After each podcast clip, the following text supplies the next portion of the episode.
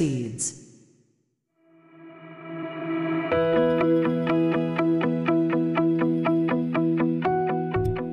皆さんこんにちは。映像クリエイターのさくです。クリエイターを目指すあなたへクリエイティブの種を毎日一つ届けるラジオ。クリエイターズシード。今日もよろしくお願いします。はい。ということで今日は3月10日金曜日ですね、えー週末いかがお過ごしでしょうか。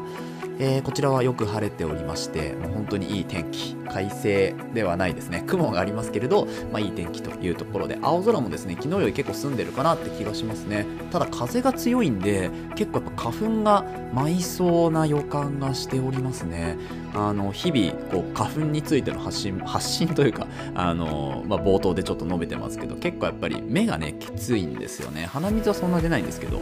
目がかなりシパシパするというのを毎日あのお伝えしておりますはい今日はだから、まあ、天気はいいんですけど花粉が結構飛ぶかもねっていうお話ですね。はい。何のラジオか分からなくなったんでそろそろ本題に行くんですけれどもあの今日の本題何かっていうと写真と映像についてお話ししていきたいというふうに思います。まあ、写真と映像の魅力についてですね。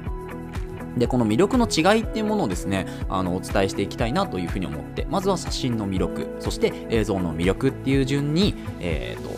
まあ、少し本編ではね説明していこうというふうに思いますのでもしよければ聞いてください、えーそれでは本編いきましょう。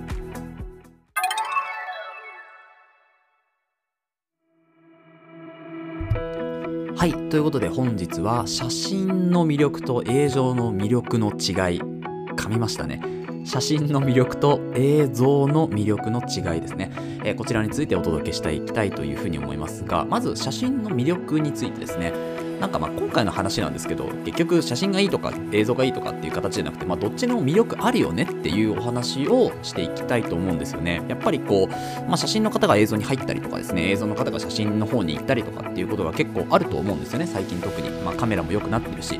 なので、まあ、そこはやっぱりこうクリエイター側としてはもうどんどんウェルカムで受け入れていこうよみたいななんか映像のやつは映像撮ってるよとか写真撮れるやつは写真撮ってるよとかっていう話じゃなくて一緒にね素晴らしいものを作っていきましょうというような環境をですね、まあ、作っていけたらいいなというふうに思って今回は両方のねこう魅力とか、まあ、あとは何でしょうこううん魅力なんですけどでもちょっとあのーなんでしょうねこう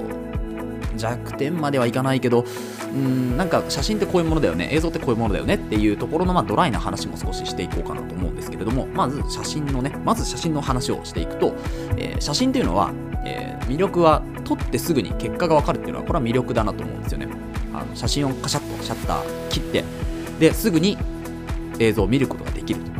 これは本当にあの素晴らしい魅力だし、えーリアルタイムで結果が分かるっていうところは、まあ、誰もがこういいなと思う瞬間なんじゃないかなと思うんですよね。だから、えーまあ、スマホとかでもそうですよね。パシャって撮ってあーこれいいねとかっていう形ですぐリアクションが返ってくるっていうところが、まあ、写真の本当の魅力なのかなって私は思うんですよね。でそれをじゃあ構図どうしようとかいろいろこう練って練ってね練りに練って撮った一枚っていうのもすごくこう自分にとっては達成感のあるものだし素晴らしい作品だなというふうに思えるものでもあると思うんですよ。でこれが1つ目。写真は撮ってすぐに結果がわかるというものですね。であと2つあるんですけどえーカメラの技術の進歩で初心者でも楽しめるっていうのはこれが結構写真の魅力だなと思います。あのこれはですね、まあ、いろんな意見あると思いますけどやっぱりテクノロジーの進化に伴ってですね一般の方が使えるようになってくるのはそれは当たり前なわけでパソコンもそうですよね。もともと本当にプログラミングかける人とかそういう人しか使えなかったものがノートパソコンとかあとは、えー、と Windows とかね Mac とかって誰でもねこう直感的に使えるようなツールが入ってるそういうまあオフィスがね、オフィスっていうか、まあそういうこう、OS が出たことによって、いろんな人が使えるようになったわけじゃないですか。インターネットもそうですよ。なので、まあ写真もカメラがどんどん良くなってくれば、プロと同等の、えー技術をもうすぐね、こうカメラが積んでるわけですから、オートフォーカスだったりね。だからそういうところで、初心者がある程度練習すれば、結構プロと近いようなね、えープロフェッショナルと近いような、そういうこう作品を作ることは、まあ、可能なわけなんですよ。これはもう仕方がないことですね。はい、なんですけど、まあ、プロではやっぱりプロならではでしか撮れない映像とかっていうのはもちろんありますからそこは初心者が追いつかない部分ですけどでもある程度のスキルレベルだったら、まあ、すぐに行くわけですよね。勉強さえすれば。で情報も今整ってますからね。ブログとかで調べたりインスタで調べたり、えー、ツイッターで調べたりとかすればですねすぐ、えーそういうスキルが身につくと。あとはもう、えー回数をこなすかこなさないかの話なので、うん、でまあ今こうねセミリタイヤとかっていうのもちょっと前に流行ったりしてセミリタイヤしてもう今まで例えばこう自分の仕事に充てた時間を他のねカメラとか映像とかにフルコミットできる時代でもあるわけですよね。そう。なのでそうやってくるとまあやっぱりこう距離がね縮まる速さっていうのはもっともっと速くなってくるかな。プロとアマチュアの距離が縮まる速さっていうのがもっともっと速くなってくるかなと今後もね思います。でこれがですねまああの初心者でも楽しめるっていうところがこのカメラの魅力カメラの魅力っていうか写真の魅力ですよね。かなというふうに思います。あとはですね、えーと、老現像っていうのも結構魅力なんじゃないかな。その自分だけの世界観とか、まあ、レタッチなんてところはあのー、こう他との差別化を図れる部分でもありますよね。例えば片や、えー、温かみな色が好きな人、えー、青みがかった色が好きな人、まあ、両方いるとして同じ写真でも温かみのあるところをちょっと強くするとかですね。あとは、えー、ちょっとこう寒色系にするのかで全然見え方が変わってきますよね。なのでこういうところも結構写真の魅力かなというふうにも思います。でこの現像老現像とかに関してはちょっとこう、えー、まあ、初心者から一歩出た人ですよねがうまく扱える部分になってくるので、まあ、ここも少しこう、まあ、プロと差が出やすい部分かなと思いますね。はい、ここもいろいろね、あの色の勉強とか、まあ、光の勉強とか、そういうところもしなきゃいけないので、だからその辺に関しては、やっぱり初心者とはまるっきり違った作品になってくるのは、それはもう必然かなというふうには思いますね。はい、ここまでが写真の魅力について語ってみました。えー、まあ、撮ってすぐに結果がわかることっていうところと、あとは、まあ初心者でも、えー、いいカメラがあれば、まあ、十分にね、楽しめるというところですね。まずいい作品ができるとか、まあ、プロの作品が撮れるとかっていうわけではなくて、カメラを買ってしまえば、初心者でもある程度楽しめるっていうのがこの写真の魅力ですよね。であとはロー現像ソフトを使えば比較的、まあ、簡単なね、えーまあ、ソフトを使えばですね、ライトルームとかフォトショップとか使えば、あまあ、いいレタッチみたいな形でその写真自体を少し、えー、変えることができると。写真に、まあ、ちょっとこうスパイスをね、プラスすることができるっていうのが結構魅力だなというふうに思います。はい。続いてですね、映像の魅力について移っていきましょう。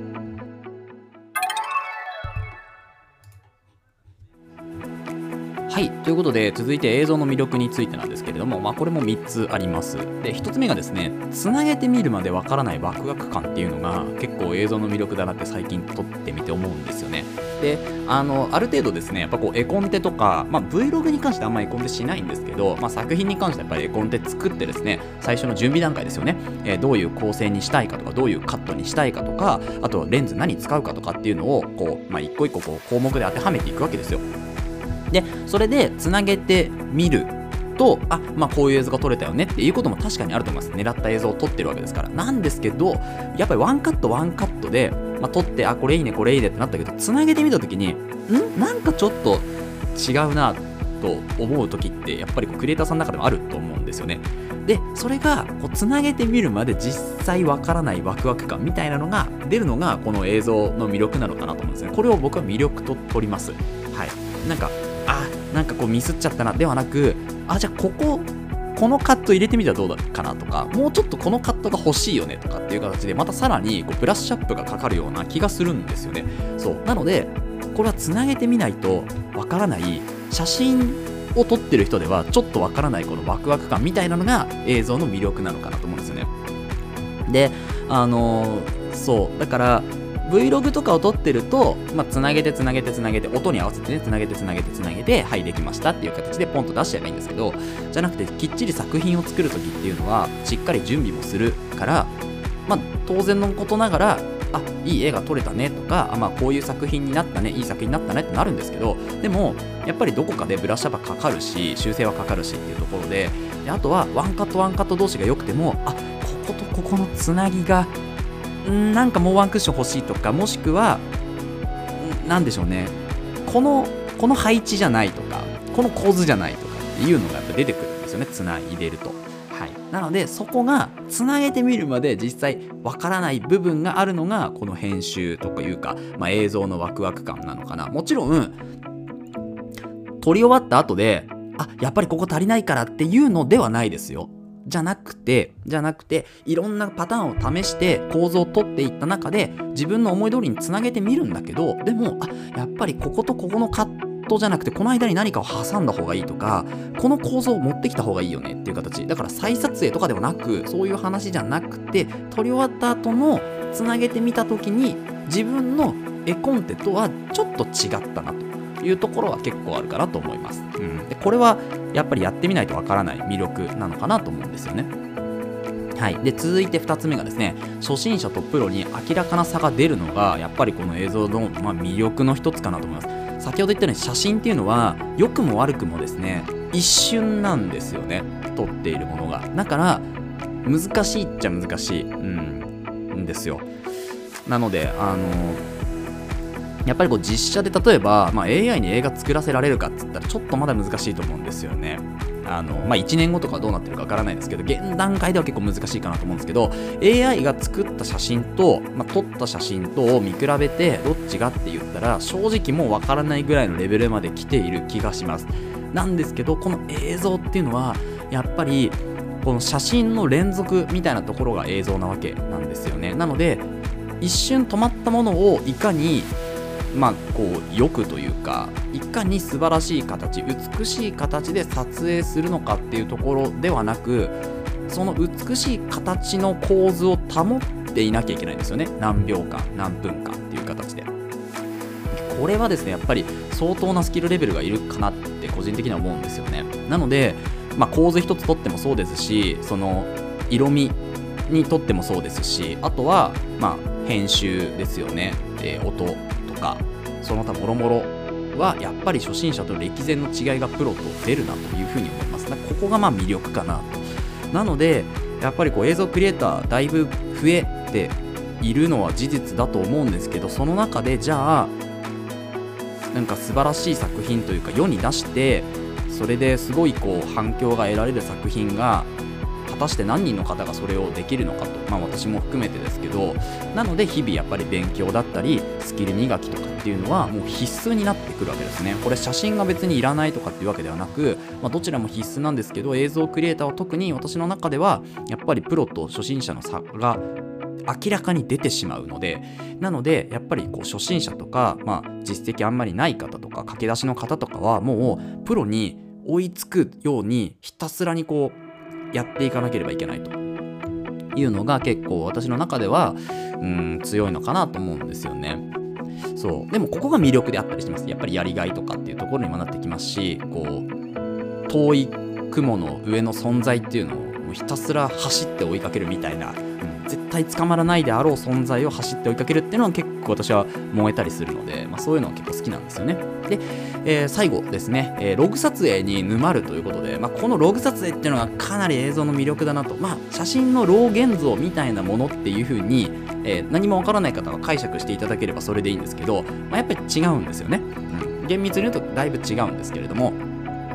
なので、このローグ撮影っていうのを、えー、撮って編集してっていう作業をですね、ひたすら繰り返すと、もうあっという間に、えー、5時間、6時間、10時間経っているわけですよね。そうでもここがハマってしまう魅力なのでちょっとあの目を気をつけましょうっていうところですね、えー、あのブルーライトのカットのねメガネをかけたりとかあとは液晶をもうちょっと大きくしたりとかそういうところでこう工夫していかないとこのローグ撮影に関してはですね本当に負担がかかりすぎますね。はい。なので、えー、負担がかからないようにですねこの映像クリエイターの皆さんはですねあの、まあ、マッサージちょっと行ってみたりとかですねこの首周りとか肩周りとかのね本当凝りをほぐさないといやこれは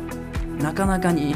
なかなかにきつい仕事だと思うんですけれどもでもこれがやっぱ楽しいんですよね、うん、ここが魅力だなと思います。なのでやっぱりこう自分の撮った映像っていうのがどういう色味に変わっていくのかっていうのを自分でこう体感することができる。ちろん写真の老現像もそうですけど映像ではやっぱり動い動きが伴ってくるのでまた違った味になるんですよね。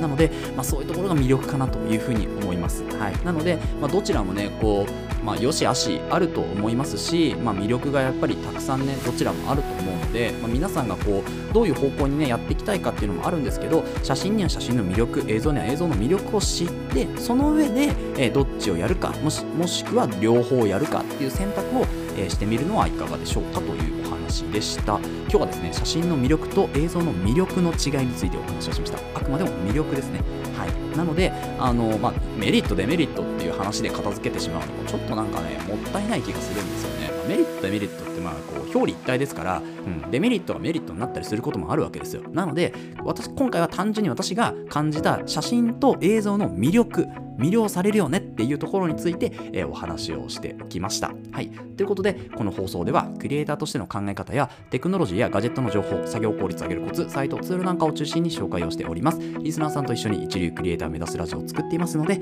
応援いただける方はぜひフォローの方をお願いします。また、ラジオの感想や質問は Google フォームでお待ちしておりますので、どしどし送ってください。えー、Twitter や Instagram もやっていますので、ぜひ遊びに来てください。それではまた明日お会いしましょう。ご清聴ありがとうございました。